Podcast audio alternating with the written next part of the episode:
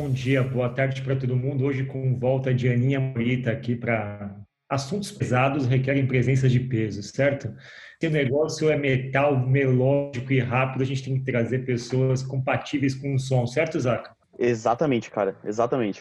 E a Aninha faz parte do nosso episódio recorde, Billie Eilish, que meio que chacoalha a internet, enfim. Enfim, estamos aqui com Zaca, Nico, Maga, Ana Morita, Camila e em algum lugar perdido entre algumas bandas aqui, Norte, Nordeste, Sul, Sudeste, o boy em algum cai de paraquedas. Sepultura, maior banda de rock nacional. É isso mesmo? Vocês concordam? Discordam? Qual a opinião de vocês? É a única coisa que, inclusive, eu sei. Eu tenho uma história pessoal com o senhor André Kisser, mas passei a admirá-los ainda mais.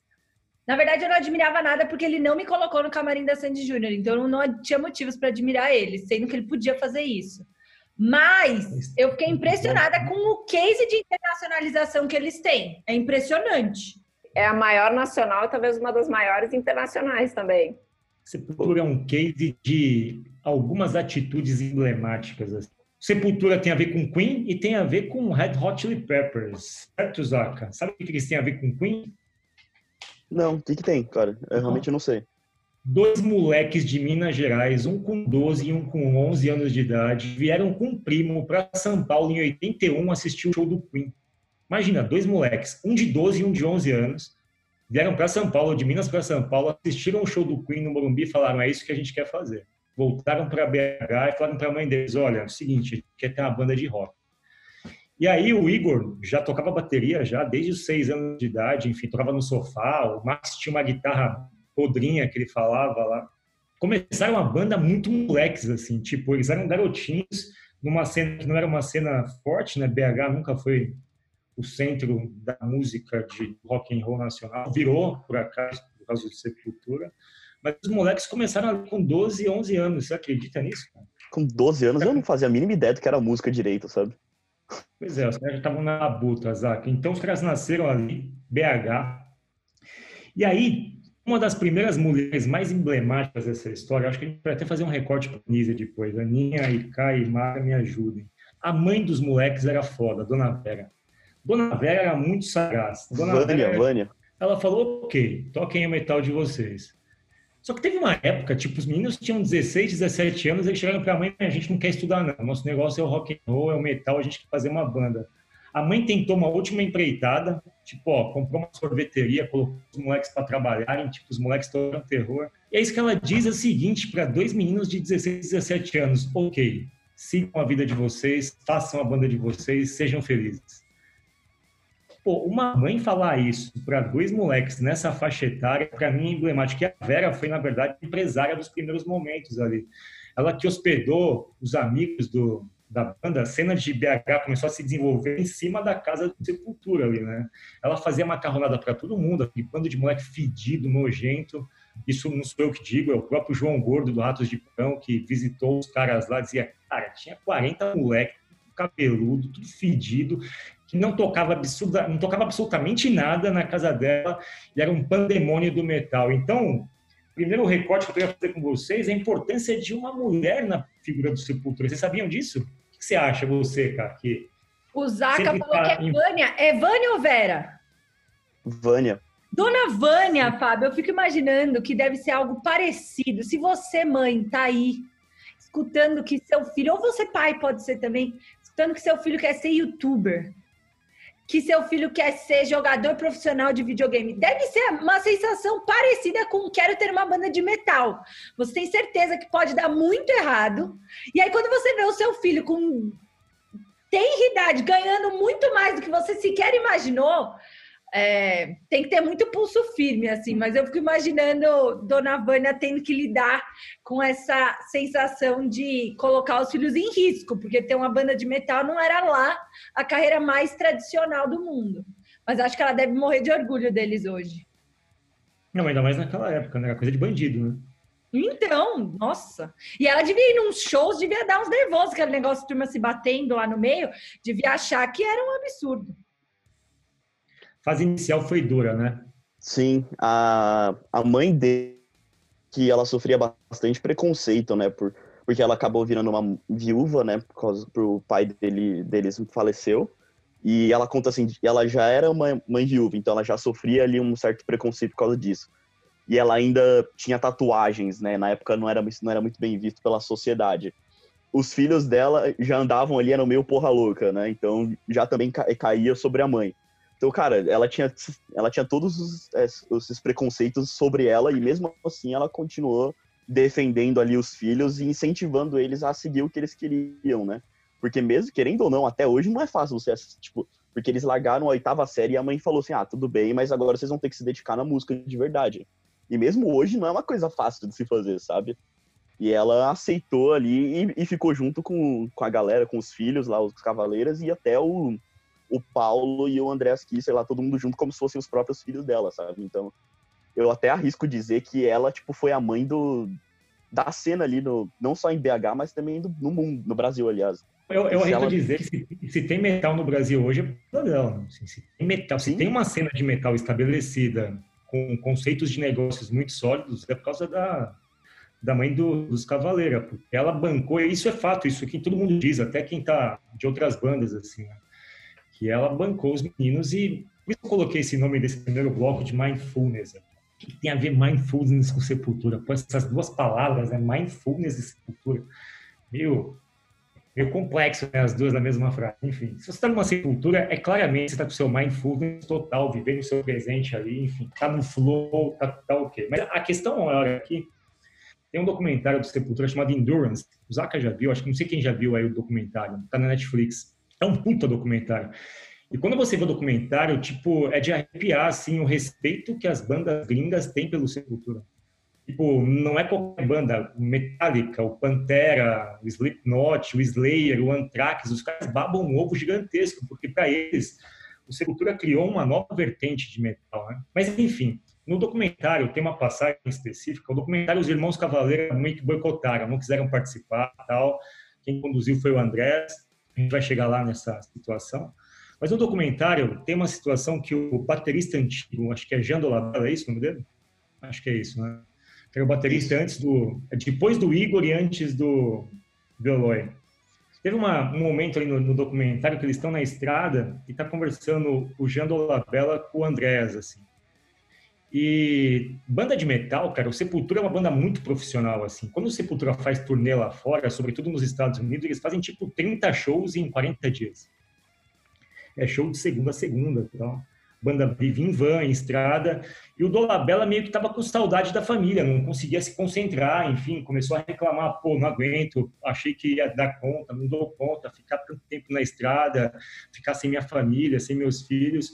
Aí o André Asquissa virou para ele e falou o seguinte, cara, é o seguinte, é, se você não consegue ficar com a tua cabeça aqui, no aqui agora, para tocar, eu acho que essa banda não é para você acho que não é teu lugar aqui. Tipo, você tem que ficar, meu, nossa vida é essa, nossa vida é tocar, nossa vida é se dedicar à nossa, nosso, nosso ofício, à nossa profissão.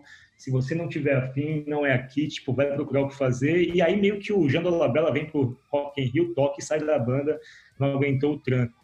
Queria abordar com vocês essa questão de viver o momento e a dona Vânia viveu o momento, né? Quando ela fez a opção de falar para os filhos se dedicarem à banda, ela falou, pô, cara, é o que vocês querem? Pô, qual a chance? Se der errado, ok, daqui dois anos vocês voltam para a escola, só perderam dois anos. E aí, se der certo, vocês estão bem na vida, fazem o que vocês querem. Queria abordar com vocês a questão de viver o momento, de ter essa questão de conseguir se conscientizar daquilo que está sendo é, um mote da tua vida atual e saber tirar daquilo o máximo de valor possível. Cara, ao meu ver, eu, é, viver assim um, um momento é uma coisa bem difícil, né? Ainda mais você se centrar no que está acontecendo agora, né? A gente vive numa sociedade que é muito para frente, né? Que, que a gente não consegue ficar no agora, a gente pensa só muito no futuro, no futuro ou no passado. A gente fica preso nesses dois e acaba não necessariamente vivendo o presente, né? Então, às vezes eu imagino que quem consegue viver assim é uma pessoa iluminada, sabe? Tipo, ela tá no nirvana ali. Alguém consegue viver o presente aí? Depende do presente, viu, Fábio? Sinceramente, é, eu acho que causa um pouco menos de ansiedade tu viver o presente, porque tu tá com um tempo só na mão, né? Mas eu acho que depende do momento. Acho não sei muito como viver o presente com esse presente que a gente tem atualmente, sabe? Não, e rolam boatos que senhor Michael Jordan, sim, vamos trazer Michael Jordan no episódio do Sepultura.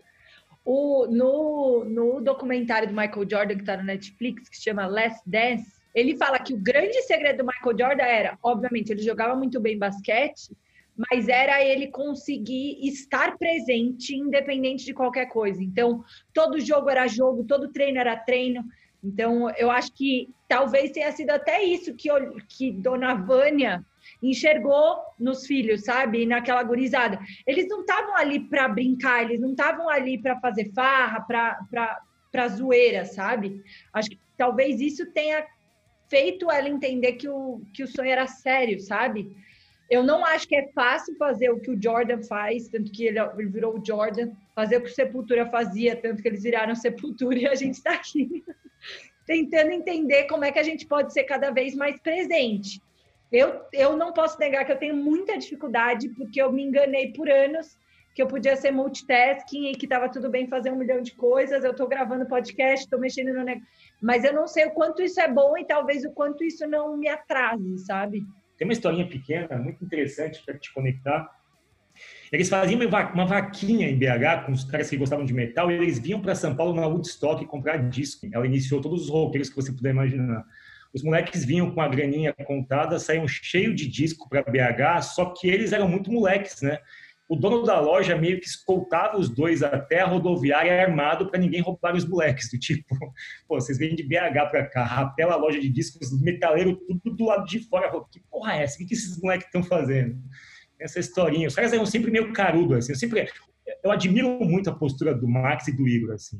Eles não estão na banda hoje, a gente vai chegar nos motivos, mas eles eram muito carudos, assim. Eu admiro muito a capacidade, a cara de pau que eles tinham ter o apoio, acho que da família, acho que para qualquer banda, ainda mais quando você está nessa fase da adolescente, é, ter esse apoio para você realmente seguir o que você quer, né? Seguir a, o pai dá toda essa, essa estrutura, a mãe no caso, né?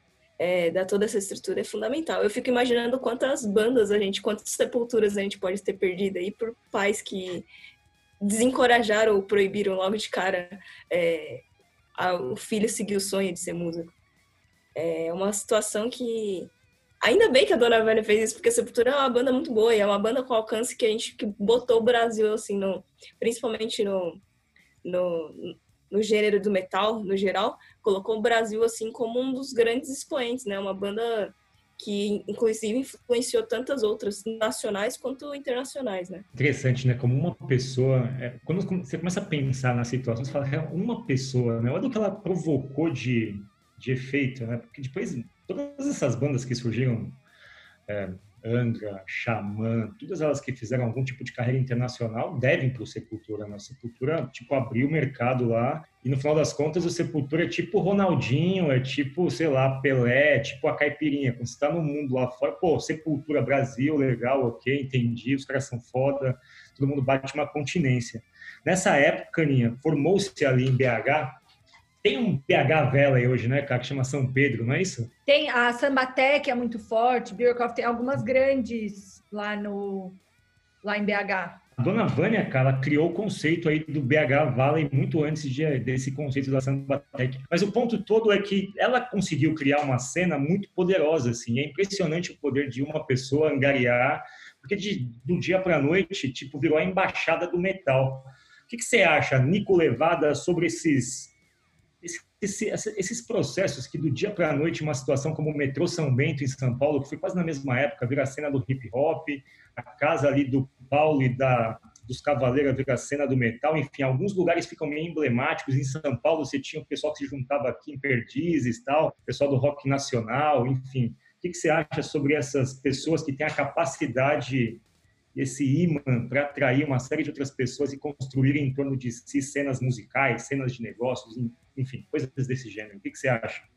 A gente já falou bastante sobre isso, inclusive no nosso episódio sobre grunge, né? A gente falou sobre a cena de Seattle e, e a importância desses ambientes de inovação e de você estar tá em um, um ambiente, em um lugar que seja capaz de nutrir a sua criatividade e tem espaço para que você consiga se expressar. Então, e é, e é impressionante, porque, como você disse, Fábio, é, BH não é mega conhecido, por exemplo, como Brasília como um polo de rock nacional. Só que basta você ter um vetor de transformação em um lugar que se forma uma rede em volta daquilo com um propósito e, enfim, as pessoas começam a se unir em torno de um objetivo em comum, sabe?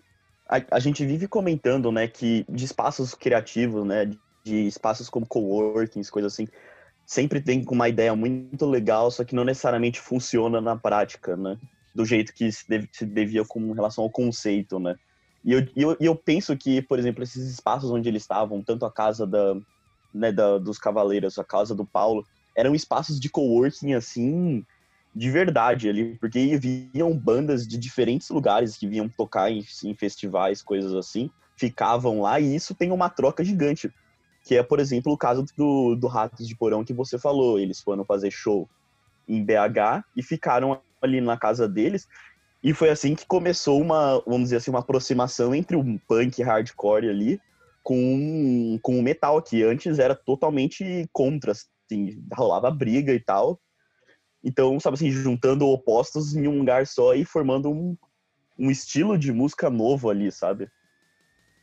E a molecada era ousada, né? O primeiro álbum, que foi um álbum split ali com overdose, chamava Bestial Devastation. Era metade do álbum do Sepultura e metade de uma banda chamada Overdose, lançaram em conjunto. Fizeram uma joint venture, olha lá, Zaca. Fizeram uma joint venture para lançar um álbum na época, um lado de um, outro lado do outro. Cada um meio que rachou umas cópias. O álbum vendeu pra cacete, virou um álbum meio que mitológico na cena do metal. Hoje é super raro esse álbum. Quem tem isso daí deve estar. Tá, vale uma fábula cara tá milionário. Na sequência, a banda lança o Morbid Visions. E aí a banda começa a ficar meio que entrar na cena musical. Pô, quem são esses moleques? Porque no começo dizem que eles eram terríveis, assim, tocavam mal pra cacete e tal. E aí tem uma, uma passagem nesse, nesse, nesse ponto específico falar de gestão. Vocês falaram muito de Sepultura ser uma banda que abriu portas e tem um conceito de gestão bastante é, sofisticado, assim, né? Tem uma entrevista do, do empresário deles, que o empresário novo, que ele tava, ele assumiu a banda depois que a Glória saiu. A Glória, que é a segunda mulher que meio que compõe aí, é muito importante na história do Sepultura. E que o Sepultura sempre foi muito profissional, assim. Tanto que as redes sociais, se você entrar nas redes sociais do Sepultura hoje, é um primor, assim. Tudo é muito bem montado. Eles fazem eventos é, da, dos integrantes da banda com o público, fazem sessões de webinars, assim, fazem uma série de coisas legais e interessantes. Mas tudo isso começou, essa atitude de gestão da banda começou com o Max. O Max era um cara meio maluco, assim, ele meio que fazia a divulgação da banda de um jeito muito óbvio. Sabe o Adams óbvio, cara? O Max pegava as fitas do Sepultura, botava embaixo do braço e ia bater nas rádios. Ele fez isso, ele fez um show é, no Sindicato dos Aeroviários aqui em Congonhas. A banda tocou quatro da manhã, num show com uma série de bandas de metal extremo, bandas alemãs, enfim. Saiu do show, o Max pegou um avião, foi para Nova York, pegou um terno surrado, imagina um cabeludo, todo moleque, pegou um terno, foi bater numa gravadora para poder negociar um contrato com Sepultura, sem saber falar uma palavra de inglês. Sepultura tinha caído nas graças, né, da, da cena alternativa de metal, com um álbum chamado Esquizofrenia. Max Muito foi para lá, uma grande gravadora chamada Roadrunner já estava atrás dos caras. Fizeram um contrato, Max não entendeu porra nenhuma do contrato, um contrato desse catatal assim. O Max mandou o contrato pro cara do Pleb Hood no Brasil, Felipe Seabra, falou: Meu, dá uma olhada no contrato, vê o que você acha. O cara falou: Meu, esse contrato é uma roubada, tá vendendo alma pro demônio. Mesmo assim, eles assinaram, fizeram um contrato e aí a história, pô, a banda começou. A, aí a banda foi para as cabeças. Os álbuns seguintes, Beneath Remains, vendeu 600 mil cópias, é um negócio absurdo. Um álbum de metal vender 600 mil cópias, mas eu queria que vocês. O que vocês têm de destaque dessa vida do Sepultura? Uma banda que até hoje, quando vai para fazer show, leva bottom, leva adesivo, leva camisa, monta lojinha, faz uma divulgação um a um, tem fanzine, enfim, tem uma série de coisas que são tipo de guerrilha mesmo ainda. O que vocês podem falar da banda nesse aspecto? Ah, eu acho que assim, essa questão de guerrilha, mas é uma, uma questão de identidade da própria banda, sabe? Se eles começassem a fazer coisas muito disparadas do que. Disparatas, aliás, enfim, disparadas e disparatas, agora então, fiquei confuso. Do que ele, da, da identidade deles, ia ficar estranho, sabe? E assim, eu acho que eles têm um. Eles são um puta exemplo de gestão de marca ali, né? Porque se, ele, por exemplo, assim, eles não têm, eles não abrem as, as marcas deles para todo mundo vender. Você não encontra camisas muito de Sepultura vendendo em lojas como, a, por exemplo, o Consulado do Rock, né? Eles têm a, a, própria marca, então eles, você tem que entrar lá no site, só por lá que você consegue comprar. Todo show deles tem lá uma, na entrada tem um negócio onde você pode comprar merchandising deles, sabe? Então, tipo, os caras são muito profissionais quanto a isso, sabe? Muito bom. Acho que tem muito uma certa É, consistência também, né? Porque todo show tem isso.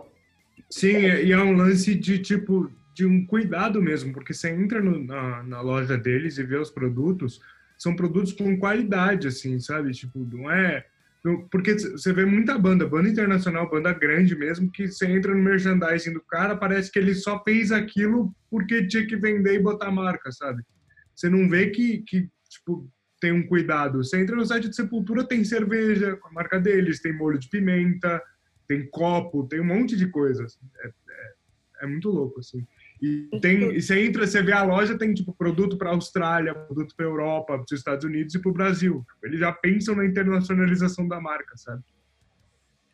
Inclusive, eu tava fazendo a minha pesquisa aí sobre o Sepultura é, pro podcast, eu tava vendo uma entrevista em que o pergun falam de números de venda de álbum pro, pra banda, e o Andrés fala, ah, eu não sei, cara, sinceramente eu também não me importo com esses números, porque eles não são é, verdadeiros, principalmente se referindo à época que eles não recebiam o equivalente, porque o contrato não era o melhor contrato, como você falou, que eles se venderam, é, venderam a alma para poder assinando esse contrato.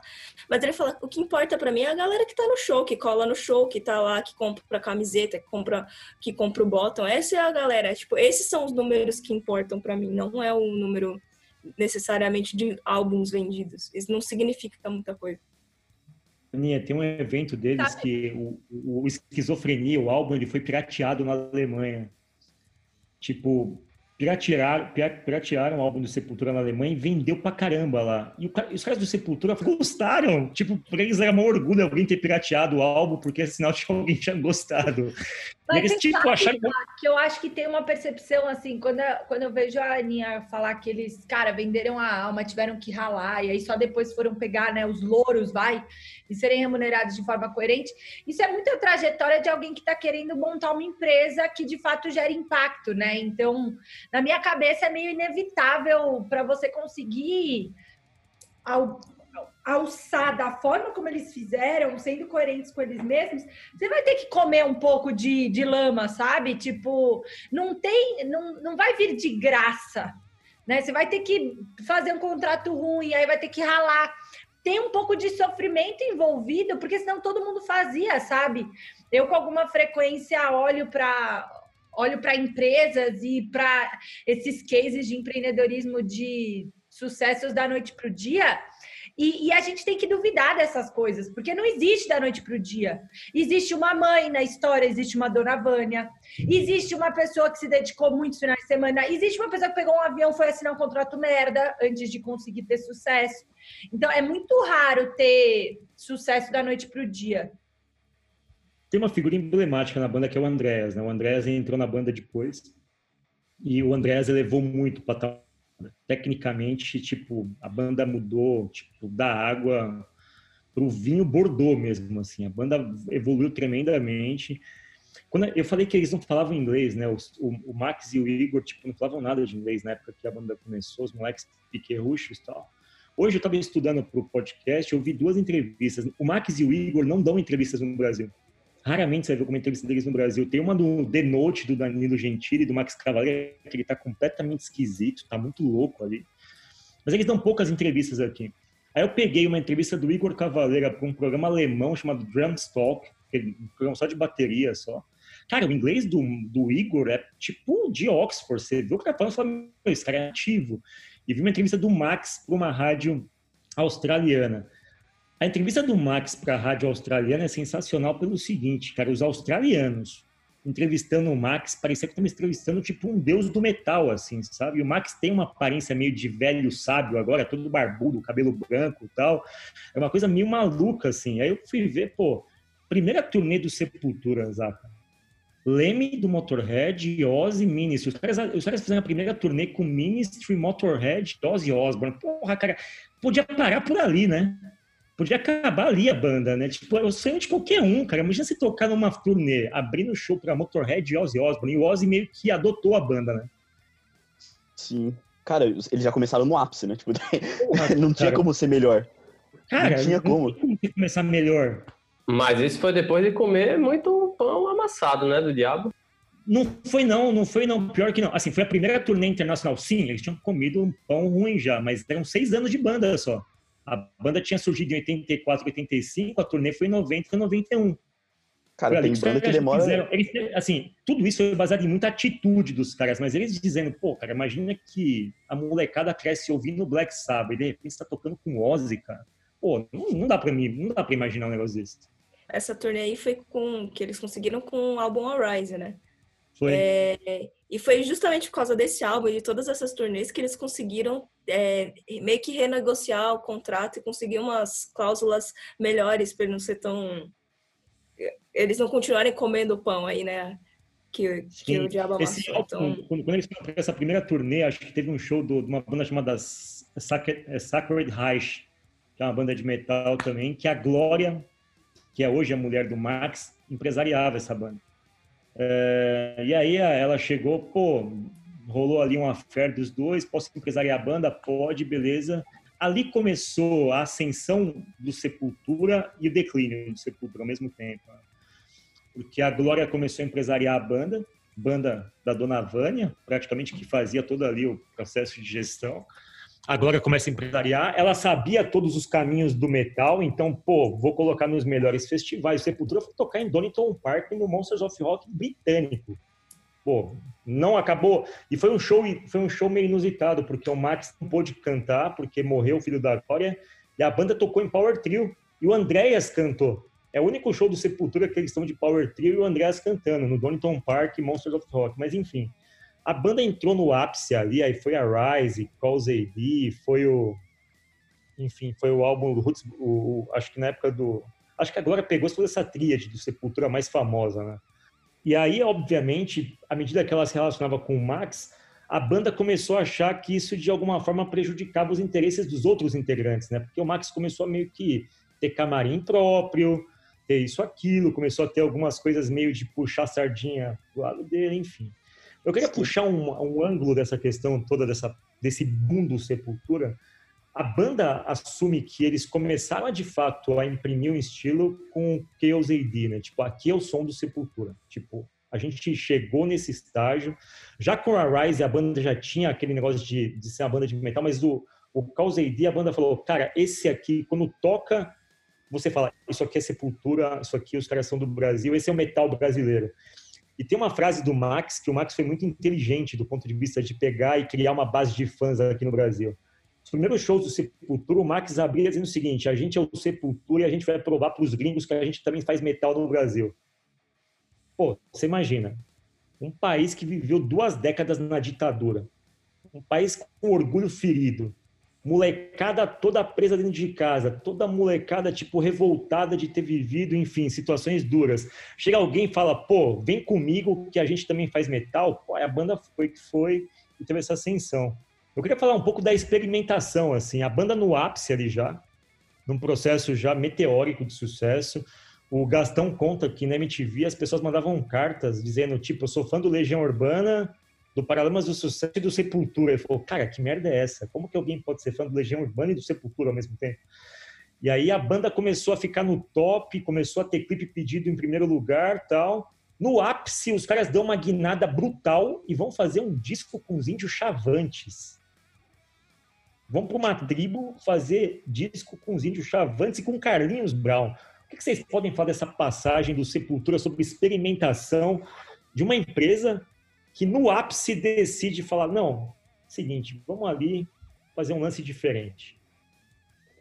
É muito louco, né? Que o Carlinhos Brau participava, né? Fez o, tava no Rock in Rio, levou, foi vaiado pela galera do metal, né? E ele faz um álbum com os caras, né? Tipo, ele não ficou ferido, Irônico, né? Faz sentido, eu vou até jogar uma polêmica aqui, que eu devia ter jogado no bloco passado, mas eu sempre acho. Polêmica é uma coisa legal, é um negócio que movimenta aqui a comunicação. Mas a polêmica que eu vou jogar é o seguinte, é que assim, é, a gente viu no primeiro bloco que a galera do Sepultura ralou muito, né? para chegar onde chegou, assim, de, dizendo que eles foram para São Paulo, passaram fome de, de verdade. Ter, um, um dos caras que, que, não sei se era empresário ou amigo deles, mas na época estava junto com eles, os caras tinham que pegar trem escondido no vagão para poder ir de um lugar para o outro, porque não tinha grana para comprar as coisas, sabe? Então foi um, foi um, um começo duro e ralado. E por que eu estou falando isso? Porque, assim como Carlinhos Brau foi vaiado pela galera do metal, eu acho que a galera do metal, e aí essa é a polêmica, é, tem é, esse histórico de ingratidão, sabe? De, de ter, e se forem ver o documentário do, do Cogumelo Records, que é da época que o Sepultura, é, que era da cena de Belo Horizonte, né? Vocês vão ver que os caras falam, e muitas das bandas falam com um certo rancor do sucesso dos caras, porque parece que o Sepultura chegou no topo e fechou a porta para todo mundo, sabe? Mas ao mesmo tempo que eles falam isso, eles falam do, do tanto que eles falaram, ah, qualquer, qualquer banda da cena aqui teria conseguido, mas foi o, o, Sepultura quem conseguiu porque eles tentaram mais do que todo mundo, porque eles respondiam às cartas dos gringos e a gente não.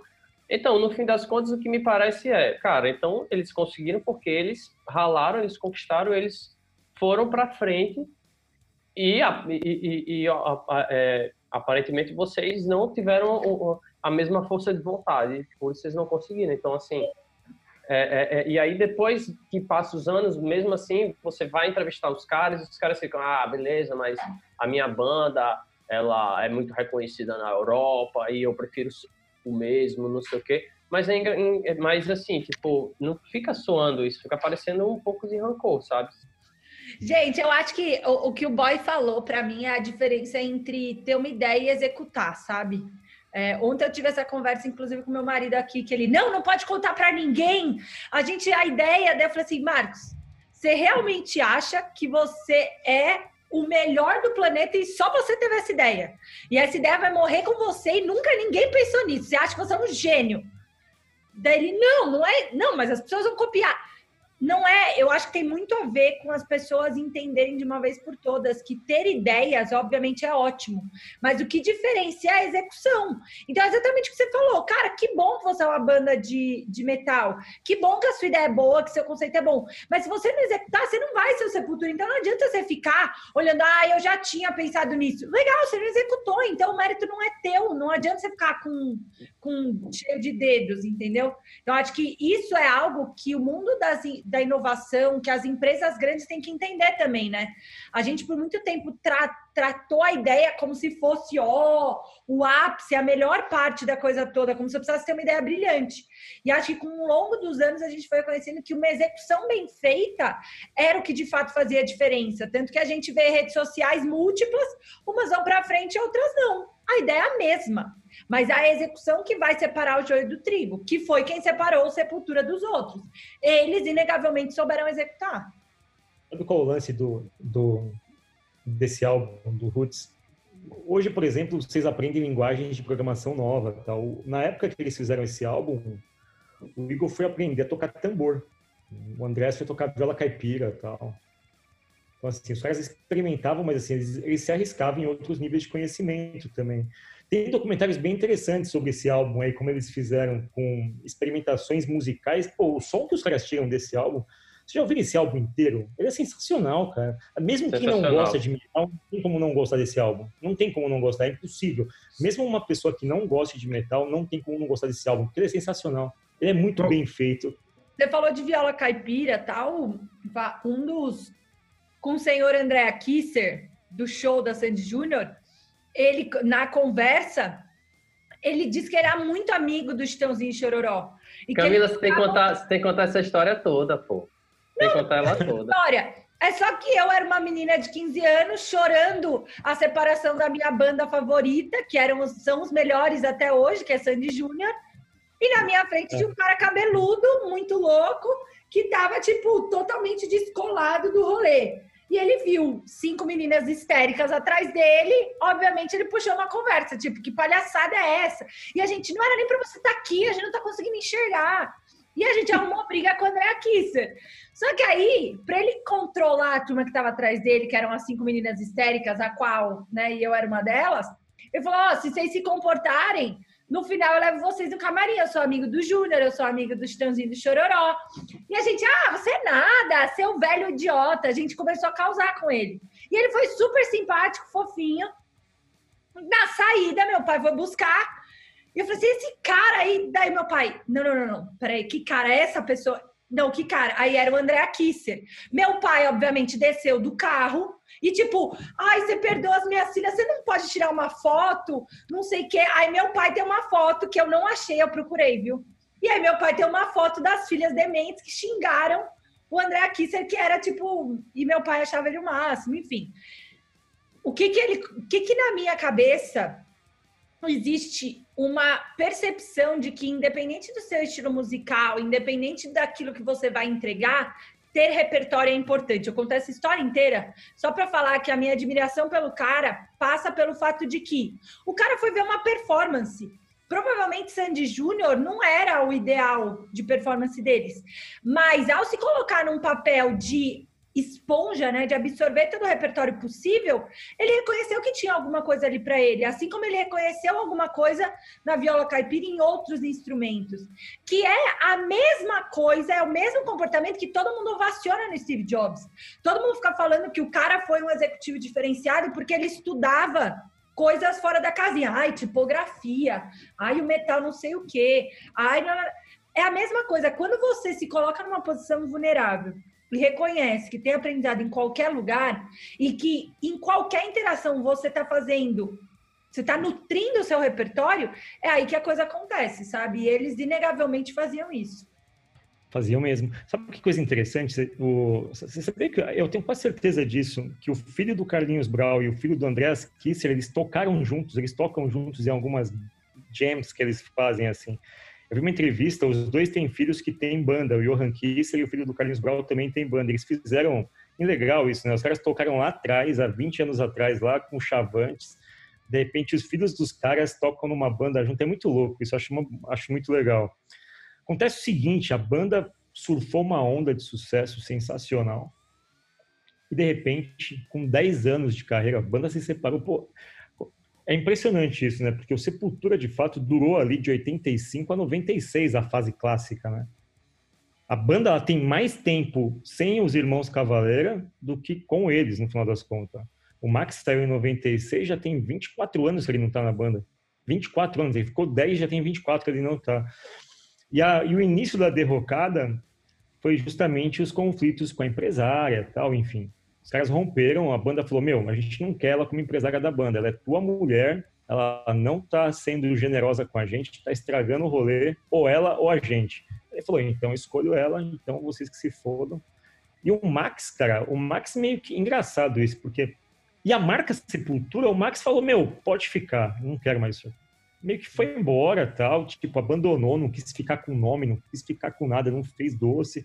Ele simplesmente cagou. desapareceu simplesmente foi embora.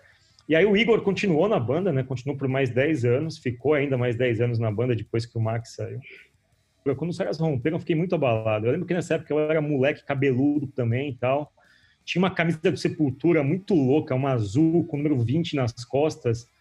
Pô, eu fiquei super chateado e assim, para o Sepultura representava para quem gostava de metal naquela época meio que um ativo assim, era o nosso era como se fosse o Santos do Pelé, sabe? Tipo, tipo sepultura do, dos Cavaleiros e tal. Era um orgulho a gente poder ouvir uma rádio ou ir num lugar e falar, pô, isso aqui é nosso, a gente fabricou essa merda daqui.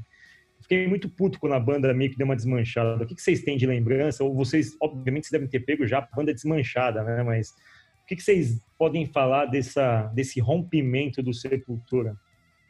Eu, eu, eu acho que é, é muito lamentável, porque tanto o rompimento do Sepultura, quanto, assim, poucos anos depois, ali, na mesma proporção de época, também teve o rompimento do Angra, que o, o, o André Matos saiu do Angra. E eram duas bandas que estavam, assim, em ascensão internacional. Eu acho lamentável, porque, assim, as coisas já são difíceis para gente, principalmente para o Brasil, ter um reconhecimento internacional. Tipo, a gente luta bastante para sabe, para fazer as coisas é, de, com qualidade e tal. É, a gente vê em São Paulo que tem uma cena competitiva muito forte em várias instâncias diferentes. E eu acho lamentável a gente, além dessa dificuldade que a gente tem, sabe, de atingir na música o mercado internacional, é, no momento que você tem essa chance, você não se resolve ali, claro, cada um tem seus problemas particulares, mas, pô, meio fica com a sensação de morrer na praia, né? Porque, assim, você vai entrar, por exemplo, eu como fã entro no YouTube e, tipo, fico limitado a grandes shows da época do Sepultura do Roots em 95, 96 ali. E nada Cara, mais além disso. Velho, cada show, boy. Putz, eu assisti. É, pelo um menos show. isso, né? Pelo menos Até isso. uma lágrima de emoção de ver. Mas assim, os shows que você assiste da época do Max, não tinha nenhuma banda mais estúpida como o Sepultura no palco. Porque a banda era muito cavalar, muito alto e muito pesado, e o Max tinha uma voz muito boa para a banda. Cara, era assim, é de arrepiar. Você vê os shows do Sepultura naquela época, cara, você fala, isso aqui hoje quebrava tudo, enfim. Naquela época, eram, os caras eram muito foda. Tanto que, assim, todo mundo vê, vê o documentário do Sepultura na Netflix. Os caras falam, meu, isso aqui era outro patamar. Tipo, o Bruno Henrique disse aí no Flamengo, é outro patamar. O negócio era outra coisa era outra coisa. E assim, a crise de liderança que teve, depois que a banda meio que rompeu, pô, o Sepultura tem uma trajetória linda pós-Max. O, o, Andrés manteve a banda acesa, o Andrés é muito mais democrático, assim. O Andrés é mais tipo, todo mundo é igual, todo mundo divide tudo, todo mundo fica no mesmo lugar, a gente é amigo tal. A banda entrou numa outra fase que, obviamente, demorou um pouco para acertar, né, achar o seu espaço. Tem muita gente que parou com o Sepultura na época do Max. Se você entra nos fóruns, entrei em vários fóruns. Entre em qualquer música do Sepultura no YouTube, qualquer uma, qualquer uma, e vai ler os comentários. Tá todo cheio de viúva do Max lá. Tá todo mundo cheio de viúva do Max. Você entra em é bom era na época disso, sei lá. Você vai ver entrevista dos caras bom na época do Max. Toda vez que o Andrés vai dar uma entrevista, tem que responder do Max e assim por diante. Mas enfim, teve uma crise de liderança, mas a banda continuou. É, bom, é, eles começaram a, a procurar né, um novo vocalista é, fizeram umas audições, foram, foram vendo aí, e foi quando che, chegou o, Derek, né? E, e uma coisa que eles gostaram nele era justamente porque ele não era o Max. Porque toda a galera que chegava lá para tentar ser o novo vocalista do Sepultura, porque isso chamou a atenção, né? Tipo, a, a galera gostava de Sepultura, pô. Quem não, quem não ia querer estar no Sepultura, Sepultura, né? E aí, tipo, eles falaram, cara, ele não era o Max, ele era algo novo. A gente, já que o Max saiu, a gente não quer uma cópia. Tipo, a galera que tava chegando era, tipo, imitava os jeitos do, do Max, o jeito de cantar. Era, tipo, eles falaram, não, a gente não quer isso, a gente vamos começar de novo, é um recomeço. E foi um período que eles começaram a entender algumas outras coisas, né? Tipo, de. de... Teve um momento da experimentação com roots, mas logo depois eles começaram a encaixar, acho que, o som de uma outra forma, né? Como você falou, o Andréas teve é, papel fundamental de manter a banda, que ele é mais democrático e tudo mais, mas acho que ele conseguiu, é, eles conseguiram caminhar e manter uma identidade Sepultura, mesmo com todas essas mudanças. O álbum novo do Sepultura, o Quadra, ele é sensacional. Sensacional, sensacional. Eu, assim, vou ser bem honesto, eu, quando o Max saiu, eu também parei. Tipo, para mim era o Max e tal.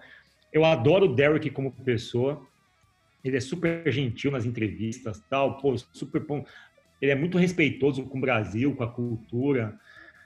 Mas eu não, para mim não encaixava a banda com a voz dele. Eu achava que ele tinha um tom de voz muito mais, não sei se vocês percebem isso, eu tenho essa mesma sensação. Para mim o tom de voz dele era muito abaixo do nível que a banda tocava. Então, eu quase não compreendia o que ele falava, né? Ah, mas Como você se... compreendia o Max? É que como o Max é brasileiro, ele canta um inglês que a gente sabe, a gente entende o inglês dele porque é um inglês ruim. Mas não dá para entender, Fábio, não dá para entender. O Max dá para entender. O Max tem uma voz muito boa, assim. Só que eu não conseguia ver isso no Derek, mas o álbum novo, Quadra, eu acho que ele encaixou na banda, a banda encaixou com o estilo deles, fizeram um álbum final, assim. Mas o, o, o lance do recomeço, assim, a banda hoje entrou um Nossa, animal. Né? Um titã. É, entrou um animal, um moleque que é um tremendo de um animal, um bruto um severo na bateria. Tem um vídeo dele no Faustão. Depois procurem Eloy Casagrande no Faustão. Botem aí. Ele tinha 12, 13 anos. Não, e eu imagino a mãe desse Eloy também. Porque, pô. Não, ela foi, ela foi, a, a mãe do Eloy foi, ela foi assinar o contrato dele com o André, com André Matos. Ele tocou na banda do André Matos. Ela foi assinar o contrato dele com 16 anos. O Eloy é um moleque, ele ganhou um prêmio de melhor baterista jovem do mundo num concurso específico, não sei onde é esse concurso. E o moleque, ele era franzino. Hoje ele é um cavalo, ele tem uns braços do tamanho de uma tora ele é tido por todo mundo como o melhor baterista da atualidade geral, não só de, de metal. O melhor baterista, depois que morreu o baterista do Rush, dizem que ele é o maior baterista do mundo mesmo. Tanto que tem uma historinha que contam que o Lars Ulrich foi numa, num show do Sepultura, aí meio que foi dar uma espiada na bateria e falou, puta que pariu, fudeu, mas essa molecada tá vindo forte. Porque o cara é um animal, assim. Então, ele e o Andréas meio que fizeram de novo, fizeram uma, arrumaram uma cozinha do Sepultura ali, e se você vê hoje, ele tem até tem um Instagram bem legal do Eloy Casagrande que ele dá oficinas de bateria. Aliás, todos eles acho que dão algum tipo de oficina, assim. E é muito legal a banda. Hoje a banda acho que está numa formação nova, uma formação super legal, mas passou 20 anos, cara. Os caras ficaram 20 anos. Imagina você, durante 20 anos, ter que responder a mesma pergunta. Tipo, como é que era naquela época, porque como é que saiu, enfim, tem saudade da... Porque deve ser um saco, né? Você ficar comparado com o seu próprio passado, assim. Mas eu acho que, pô, eu fiquei imaginando na minha vida, assim, tipo, o que deve ter sido para os caras passar 20 anos. Porque, por mais que eles fossem fortes de ir para público, ir para palco, fazer show e resistir, deve ser um saco você enfrentar durante 20 anos a sombra de uma coisa, né? Não, e pro Derek também, né? Toda, toda a epopeia lá que teve com a ex-mulher, com a mulher, né? Com a ex-empresária, ela meio que joga isso na cara dele. Tipo, o que resta para você. Ela fala, a última frase do post dela lá que viralizou foi tipo: a última coisa que sobra para você é cantar as letras que meu marido escreveu. Tipo, vai ela xinga ele, tipo. Então, os dois vivem, né? É, essa. Tanto os Cavaleiros vivem essa sombra, né? Quanto o Derek também, né? Vai todo mundo sempre. O Derek, assim, se o Derek, se o Derek fosse um executivo, ele seria o executivo perfeito, assim. Ele não entra em briga. Ele é um cara super do bem, da paz. Ele nunca criticou o Max, ele nunca falou nada, ele nunca criticou os fãs. Os fãs tem muito fã que meio que é violento contra ele, assim. Assim, tem gente que não aceita ele até hoje. Tem gente que não era nem nascido na época, nasceu depois chega e fala: é sepultura sem o Max não é sepultura. Tipo, meu filho. Exato. Mas, tipo, ele, ele sofreu até. Ele sofreu, tipo, racismo de fato da, da própria da gravadora e, do, e de muitos fãs do Sepultura, né? Sim, até hoje. Mas eu vi várias entrevistas do Derek já. Primeiro que assim, é de uma gentileza de querer falar português é, é muito. Tem uma é, é entrevista dele, Fábio, para o Serginho Groisman, que o Serginho é desse tamanho, né? E ele maior do que ele, bem maior. E aí ele tá, acabou de cantar uma música, tipo, toda agressiva. Aí ele meio que sai de um personagem. E o Serginho olha para ele e fala assim: Cara, que que é isso? Tipo, você incorpora para como assim? E ele responde numa doçura que é tipo, ah, essa é a nossa arte, não sei o quê. E até o Serginho fica meio desconcertado, porque o cara é um armário. E aí o Serginho, tipo, ah, legal, então. Nossa, tô chocado, sabe? Ele é gente não, boa mesmo, eu vi os. É um puta, é, assim, eu conheço pouco, eu, vi, eu vi poucas entrevistas, assim, todas elas muito nobres, assim. E esse último álbum, para mim, esse me pegou, eu consegui inteiro e eu falei, caralho, o Sepultura tá querendo um negócio aqui de novo. Os caras fizeram uma. Porque é muito raro uma banda, depois de tanto tempo, voltar a fazer um álbum bom. É muito raro. É muito raro alguém. Tipo, Rolling Stones não faz nada, tem uns 60 anos já. Tipo, o último álbum do Rolling Stones bom, tipo, eles tinham 10 anos de idade. O Bob Dylan tá lançando um álbum agora, amanhã. Bob Dylan tá lançando o 39 álbum de estúdio dele. Caralho. Pô, eu ouvi alguns sons e falei, cara, o cara ainda continua fazendo música relevante, mas são raríssimas as bandas e artistas que fazem álbuns relevantes depois de muito tempo de carreira, né? A gente falou do David Bowie na última no último episódio. Metallica, por exemplo, não faz nada bom, já faz uns, bom, uns 20 anos já. Qual foi a última ah, coisa boa? O último foi o coisa, né? O Black Album, talvez. Então, e a quem não gosta do Black Album e dos fãs mais fervorosos acham que o último bom foi o Master of Puppets e olha lá, acabou ali. Ah, mas aí mas, é a galera raiz, né? A galera raiz que nunca é, sai. No começo, eu admiro muito o Sepultura como case de marketing, como case de empreendedorismo, como case de gestão mesmo, assim. E admiro muito a personalidade dos caras da banda, assim. Você vê que, pô, é, é, não deve ter sido fácil você conviver durante muito tempo com o sucesso, mas sobretudo com a comparação. Acho que a pior coisa que pode existir para uma empresa, para uma pessoa, é assumir a posição de alguém que foi muito importante e você ficar sendo comparado com aquilo sistematicamente, sei lá. Imagina que um, entra um novo design na Mastertech, é, mas na época do Boy, ó, é, do Boy, isso, pô. Ao vivo, galera, para todo mundo ouvir, pô, minha demissão, não é possível. Mas isso, isso não entra um pouco naquele lance de cultura da nostalgia? Tipo, bons são os tempos de outrora? Mas, mas tudo bem, mas a, a nostalgia. pseudo-hipsterismo. A mesma turma que não deixa a gente inovar nas empresas, gente, é da mesma, tomou o mesmo leitinho, que é, ai, sempre foi assim, não vamos mexer, tudo a mesma laia. Eu acho que o Sepultura tem um tipo de som meio universal, assim, que as pessoas gostam, sabe? É verdade, pô, os caras fazem sucesso na... Na boa. Não, é sério, ontem eu tava estudando Sepultura, né? Vamos falar o seguinte, não, só- vamos, vamos só colocar, vamos colocar uma regra aqui. Eu não ataquei o Sandy Júnior, Não, que é uma mas pessoa... atacando, Fábio, mas vamos combinar aqui, ó. Vamos lá. Você acha que alguém que fala vamos pular, vamos pular, vamos pular, vamos pular, vamos pular, tem moral para falar alguma coisa? É, mas calma, mas qual é a diferença de vamos. Nossa, é que eu só acho. É, Pelo assim, amor de Deus, você vai defender o Sandy Júnior também? talento. Não, mas Nossa, calma aí. É, tem, tem, você, va- vamos pular, é a mesma coisa que você falar jump, motherfucker, jump, motherfucker. Não, gente, é inegável o talento dos caras. Assim, eu não entendo- até agora eu não entendo como que um cara canta nessa velocidade, nesse tom, uma bateria nessa velocidade, com tanta, tanta coisa, uma guitarra. Os caras é inegável. Como é que consegue entrar tudo junto no compá? Eu não sei. Eu- então, eu acho, eu, acho, eu acho que isso aí, inclusive, tem alguma coisa a ver também, aí eu- mas é, uma coisa- é opinião pessoal, mas da dificuldade de aceitação também da galera no início com o Derek, porque quando eles saíram do, do Roots e eles fizeram esse álbum com o Derek, que era o Against, que foi o primeiro, eles meio que, tipo, eles estavam numa vertente diferente, tinham botado, um, sabe, uma brasilidade no som, tinha essa coisa nova da- do Olodum, do Batu, que tava, tipo, deixou uma coisa diferente, sabe? Um- um- um- um- trouxe algo novo pro metal, na minha opinião. E aí, Mas quando eles, só... agora. Oi? Mas na bateria, né? Era mais o Igor É. É, mas assim, mesmo assim também na cadência musical, porque antes, antes eles eram muito thrash metal, sabe? Tipo, era muito rápido, era guitarra rápida. E aí o, o, o, o Roots, ele é- já era uma coisa mais, sabe, uma cadência mais lenta. E, e quando eles voltaram pro Against, eles voltaram a, a, pro thrash metal, sabe? Eu, eu, eu penso mais ou menos assim, como aconteceu, claro, totalmente diferente, mas quando a Rita Lee saiu dos Mutantes, os Mutantes é, decidiram fazer uma experimentação, porque na época o rock progressivo estava em alta e tal. Só que, na minha opinião, quando a Rita Lee saiu, saiu a alma da banda saiu ali, não, já não era a mesma coisa. E quem sabe aconteceu com Sepultura também, e, e- e eles demoraram a, a- acertar a mão, como você está dizendo aí, esse último CD, que eu já fiquei muito curioso de Ele é bem bom esse O- último álbum, viu, boy? É muito bom. Inclusive, olha. inclusive na, tem uma faixa aí que a, a Emily canta. Essa eu escutei, essa eu escutei. Essa eu ouvi.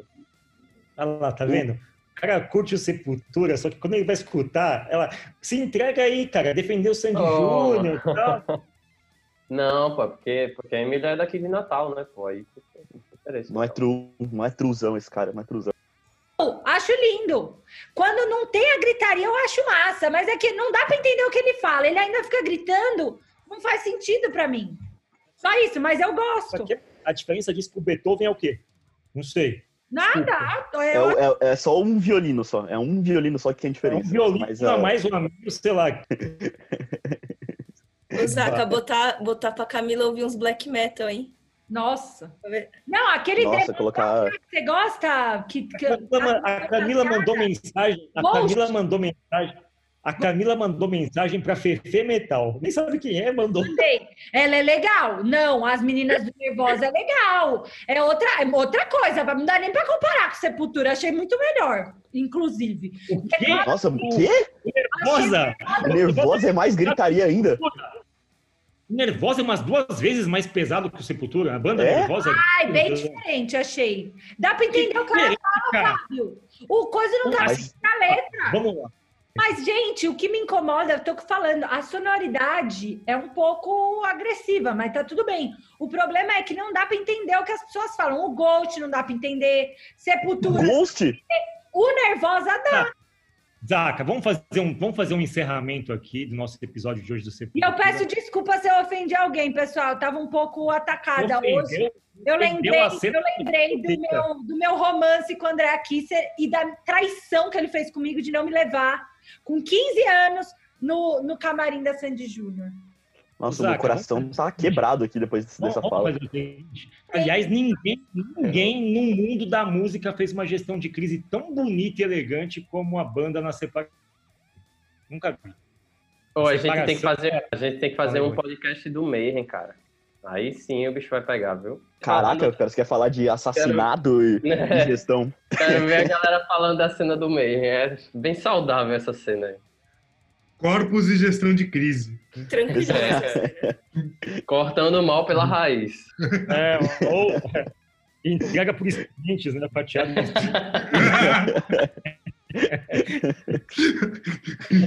Caraca.